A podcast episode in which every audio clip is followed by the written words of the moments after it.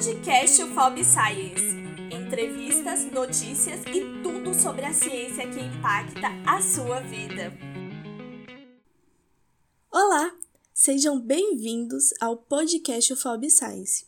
Eu me chamo Ellen Hilda e sou estudante do curso de Engenharia Elétrica na UFOB Lapa. No episódio de hoje, vamos falar sobre educação ambiental e iniciativas desenvolvidas para preservar o ecossistema.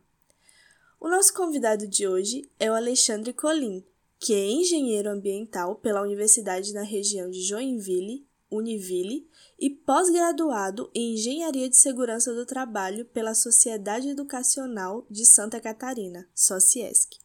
Olá, Alexandre! É um prazer receber você neste episódio e compartilhar com nossa audiência o seu conhecimento e experiência. Obrigada por aceitar o nosso convite. Boa noite, Ellen. Eu que agradeço a oportunidade e fico à disposição aqui para contribuir com este evento, tá? Bem, desde criança ouvimos falar muito sobre educação ambiental. Não jogar lixo nas ruas, não poluir, utilizar os recursos naturais de forma sustentável e etc. Que tal você começar explicando o que de fato é educação ambiental? Muito bem, Ellen. O conceito de educação ambiental ele permeia os processos e as didáticas pelas quais todos nós, seres humanos, enquanto indivíduos que formamos uma sociedade que abrange aí a coletividade, é, de forma a construir hábitos, comportamentos, valores e atitudes voltadas para a conservação do meio ambiente, tá? E quando eu falo conservação do meio ambiente, a gente remonta um conceito trazido pela Constituição Federal, no artigo 225, na qual o meio ambiente ele é um bem de uso comum do povo, essencial à sadia qualidade de vida e sustentabilidade, tá? E a palavra sustentabilidade também é um termo que vem sido utilizado é, nos últimos anos. Ela, ela significa que a gente possa desenvolver economicamente com equilíbrio ambiental, social e econômico, para que as futuras gerações, nossos filhos, nossos netos, possam usufruir um meio ambiente igual àquele que nós usufruímos hoje. Você que está atualmente morando no sul do Brasil já deve ter ouvido falar sobre a pila verde, né? Que é uma moeda social do interior do Rio Grande do Sul que visa proteger o meio ambiente, uma vez que um morador consegue vender 5 quilos de lixo orgânico da sua casa por um pila verde, que equivale a um real. O que você acha, Alexandre, desse projeto e o que poderia acrescentar mais sobre ele? Bom, Ellen, o projeto Pila Verde, é, eu tenho conhecimento, sim, da iniciativa. E é um projeto que possui uma concepção no âmbito da economia verde, da economia solidária. Ele é um projeto pioneiro no Brasil, no entanto, outros países do mundo também já tiveram iniciativas similares, não só com a temática de resíduos sólidos, mas com outras temáticas também, por exemplo, de controle da poluição, de redução de emissão de gases. E a economia solidária é um conceito muito legal, pois da forma como hoje nós estamos nos desenvolvendo economicamente, explorando os recursos que avança, nós entendemos que um planeta Terra só não, não é suficiente. Né? Então, esse, essa concepção de projetos dessa natureza, elas, ela também visa mitigar esse impacto, né? principalmente a questão de, de resíduos sólidos, né? A gente tem um problema hoje sistêmico no nosso país, onde 60% dos municípios brasileiros não correspondem e não atendem à legislação e à política nacional de resíduos sólidos. Né?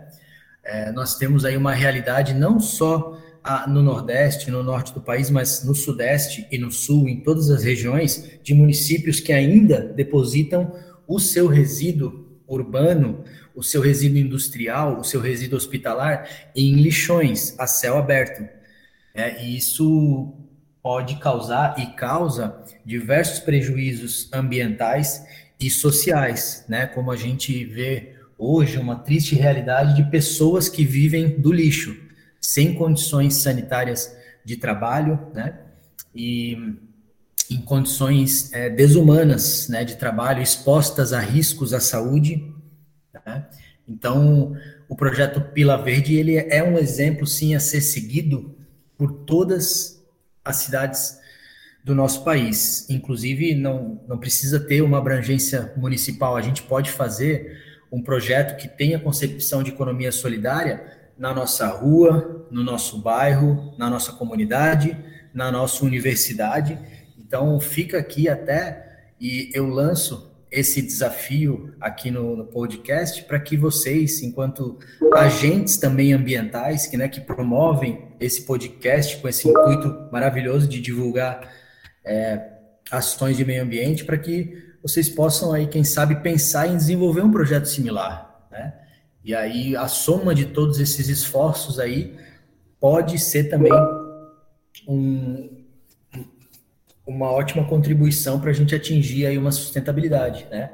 Porque hoje a, nossa geração é a geração que vai gerenciar os problemas ambientais que foram deflagrados aí é, nessas, em todas essas décadas, né? Começou-se a falar de meio ambiente lá na Conferência de Estocolmo, né, em 1970, né? Então, assim, é, é, lá de 1970, mas é muito recente, né? A gente está no ano de 2022, então por que que só agora as pessoas despertaram para essa questão ambiental?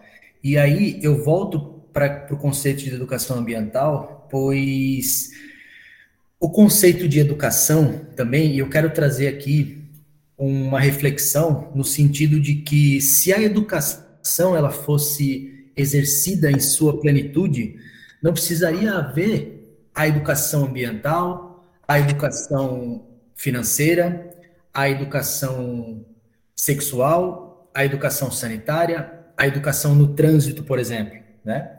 Isso varia muito de acordo com os aspectos socioculturais e históricos de cada país, né?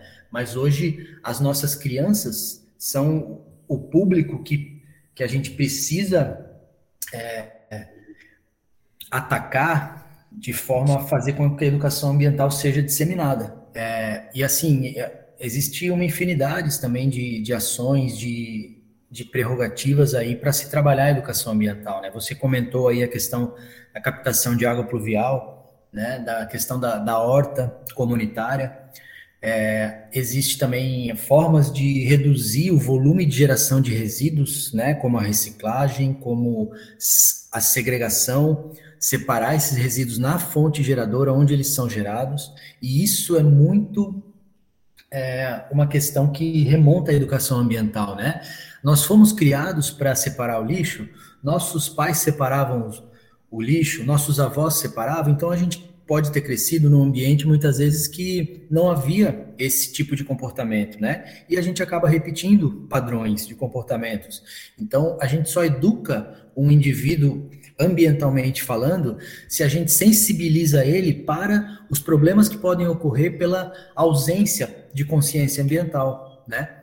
Então, como você falou, se no município não há iniciativas do poder público, que é obrigação também do poder público, mas também compete a nós, enquanto cidadãos, fazer a nossa parte na nossa rua, no nosso bairro, na nossa comunidade, é, a gente precisa tomar partido, tomar a frente disso, né? Começar pela nossa casa, separar o resíduo, né? É, na rua, não jogar que seja um papel de bala no chão, né? Isso é absurdo. Se você joga um papel de bala, uma criança vê, ela vai pensar que aquilo ali é permissivo, ela vai repetir esse padrão. A não ser que a criança seja educada ambientalmente, ela pode até dar um puxão de orelha no adulto. Né? É muito mais difícil você educar um adulto, né, que já tem a sua formação, que já tem os seus anos de experiência, do que uma criança.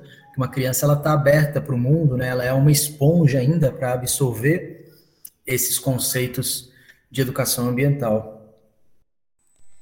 Você poderia contar para a gente um pouco sobre os projetos que você já participou ou conhece que tenham essa mesma iniciativa? Bom, Ellen, eu venho de uma trajetória profissional desde 2008, onde eu comecei a trabalhar com gestão ambiental portuária, né? ou seja, fazer a gestão ambiental de empreendimentos portuários, de movimentação, logística e transporte de cargas.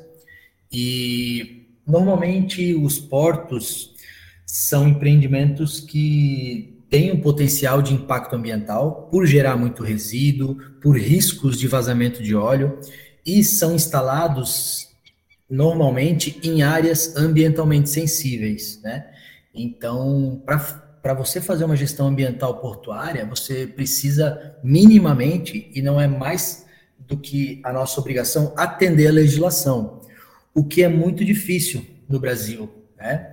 A legislação ela é muito esparsa, ela é muito complexa para ser atendida, mas é, as grandes empresas, as grandes corporações hoje estão vendo o custo ambiental, ou seja, o custo atrelado para que a empresa cumpra os requisitos ambientais, como uma forma também de divulgar o seu produto de uma forma é, ambientalmente amigável, né? Fazer o seu produto aparecer com atributos de que a empresa ela cumpre as normativas e os padrões ambientais.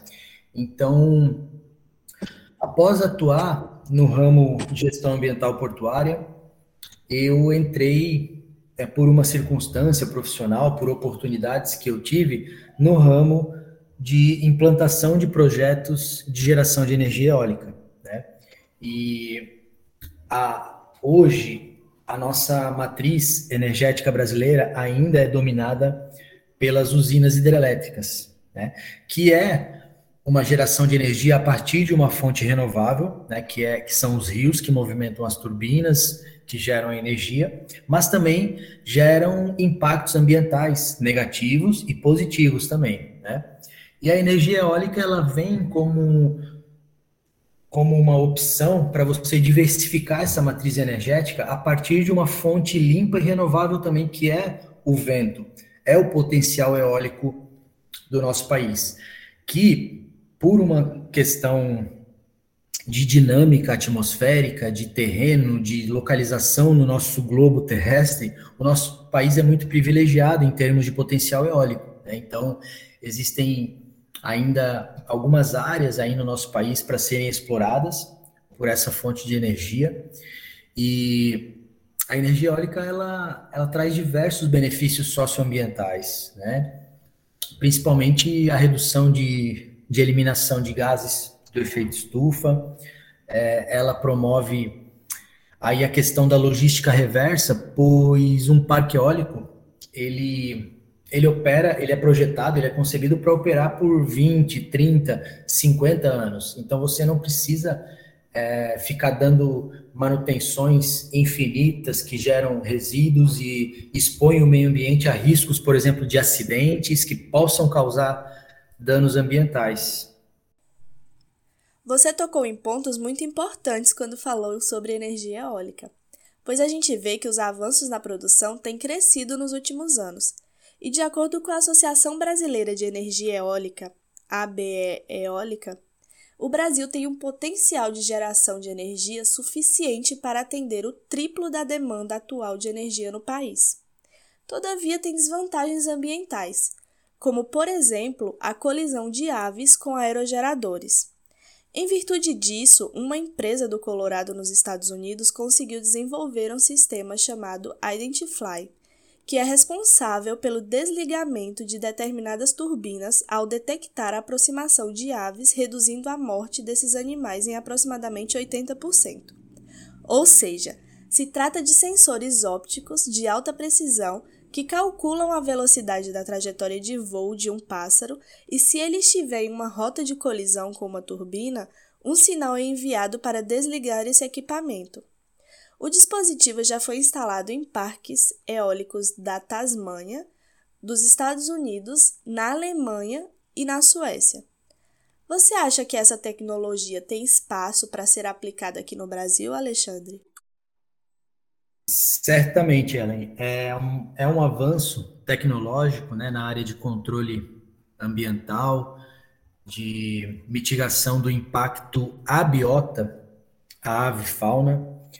E, no entanto, é, nós hoje as áreas em que, que recebem aí a implantação de parques eólicos é, muitas vezes não são interceptadas por rotas migratórias de aves. Né? Isso por uma questão de dinâmica biológica e, e ecologia das espécies de aves que migram aqui para o nosso país. Mas eu vou além e dizer que muitos acidentes de colisão de aves contra estruturas de projetos de geração e transmissão de energia se dão principalmente nas linhas de transmissão, né, onde os cabos são aéreos e percorrem aí centenas de quilômetros para transmitir a energia gerada nos parques eólicos. Então, existem já no Brasil tecnologias implantadas para evitar colisões nos cabos de redes de alta tensão, tá? Como, por exemplo, sinalizadores. Essas exigências, muitas vezes, elas vêm a partir dos estudos que são feitos na fase de licenciamento ambiental dessas obras, né? Então, hoje no Brasil, em função aí do crescimento da exploração do potencial da energia eólica, existem muitos estudos, uma série e uma gama muito grande de dados e informações nos diagnósticos de, do meio biótico que, so, que são feitos para todos os grupos faunísticos, na verdade, não só as aves, né? Mas a gente está falando aqui especificamente da ave fauna. Então, assim, é, essa tecnologia, sim, ela tem tudo para ser disseminada e implantada aqui nos parques eólicos do nosso país. Vai depender, obviamente, aí do dessa vontade, dessa iniciativa dos grandes empreendedores aplicarem em seus estudos aí esses aparatos, né? No Brasil, assistimos recentemente a enchentes, aumento de temperatura e outros fenômenos resultantes dos impactos ambientais. No ano passado, por exemplo, o Pantanal pegou fogo e queimou cerca de 261,8 mil hectares. Da mesma forma, o Brasil está em primeiro lugar em desmatamento e a floresta amazônica sofreu com perda de 10.476 quilômetros quadrados de floresta no período de agosto de 2020 a julho de 2021, afetando o ecossistema da região. Na sua opinião, Alexandre, o que falta para o Brasil entender que sem equilíbrio não há vida sustentável? Ótima pergunta, Ellen. A minha resposta ela vai ser bem objetiva e, de certa forma, até incisiva, no sentido de que não falta nada. Né? A gente já está aí é, à mercê de problemas ambientais gravíssimos, né? como as enchentes, os desmatamentos, as grandes queimadas, e nós temos no Brasil, eu vou chamar de problema, mas na verdade não é essa a conotação que eu quero trazer, mas o fato de sermos abundantes em tudo, em florestas, em água, em, em litoral, e a gente tem uma, uma história, isso lá desde a época da colonização, de ter crescido de uma forma desordenada, sem planejamento. Então, essa, esse crescimento urbano, industrial, ele não foi pensado com viés ambiental. Então, é, eu diria que não falta nada para as pessoas perceberem, sabe, Ellen? Mas falta tudo no sentido de que a educação ambiental ela pode ser uma arma poderosa para mudar a cabeça das pessoas.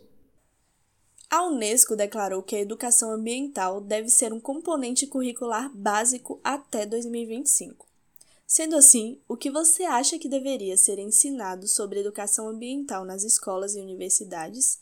E o que você acredita que de fato falta para que a sociedade tenha uma melhor percepção ambiental?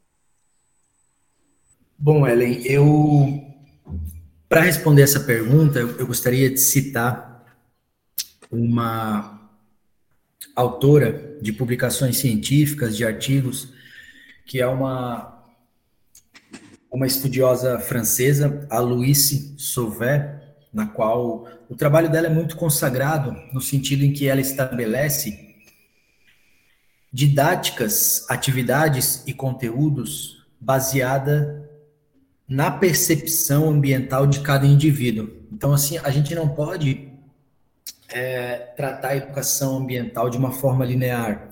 Ela tem que ser universalizada, sim, mas cada indivíduo precisa ser educado de uma forma diferente, baseado na sua percepção ambiental.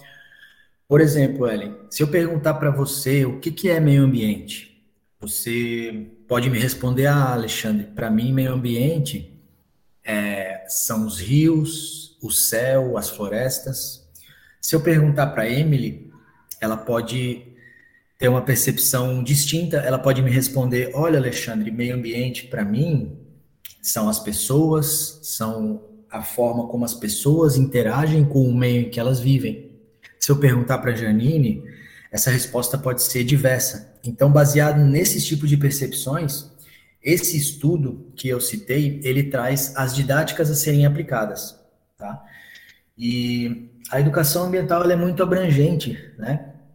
Então existem várias ferramentas aí, inclusive o que é aplicado hoje na nossa educação, no ensino básico, no ensino fundamental, a educação ambiental enquanto tema transversal de disciplinas conhecidas, né, como português, a matemática, a geografia, a história, então, são iniciativas dessa natureza que a gente precisa alcançar de uma forma maciça, né? abranger aí praticamente é, 7 bilhões de pessoas aí no nosso planeta. E, e ela pode começar agora, né? ela pode começar é, com vocês em casa. Né? Às vezes a gente em casa tem um certo constrangimento de chamar a atenção de um parente ou de um amigo que teve uma conduta imprópria em relação ao meio ambiente, jogou o lixo na rua, é, ou fez uma queimada é, de lixo de forma irregular, ou praticou a caça ilegal. A gente não pode ter pudor de chegar para as pessoas e pelo menos tentar é, colocar uma opinião de que o que ela está fazendo pode colocar em risco é, as gerações futuras né? E aí volto na questão da sustentabilidade. Né? Então, esse conceito, Ellen, da Unesco, ele está muito permeado pela questão da sustentabilidade. Bom, Alexandre, tem mais alguma coisa que você queira falar? Ellen, eu gostaria só de concluir agradecendo a oportunidade, parabenizar vocês pela iniciativa e pelo conteúdo né, que vocês expuseram e que me fizeram aqui também é, pensar e, e, refletir. Espero ter correspondido né, à expectativa, ser aí convidado para eventos futuros, se assim vocês permitirem, tá? Eu, eu, eu agradeço. Muito obrigada, Alexandre. A gente que agradece por aceitar o nosso convite e por compartilhar com a gente o seu conhecimento e experiência. Terminamos aqui mais um podcast Fob Science. Obrigada a você que nos acompanhou até aqui te esperamos no próximo episódio, hein? Nos ajude a divulgar a ciência que impacta a nossa vida. Compartilhe esse episódio com sua rede de amigos e colegas de trabalho. Contamos com você! Colaboração técnica Redação: Araci Soares, Emily Cerqueira,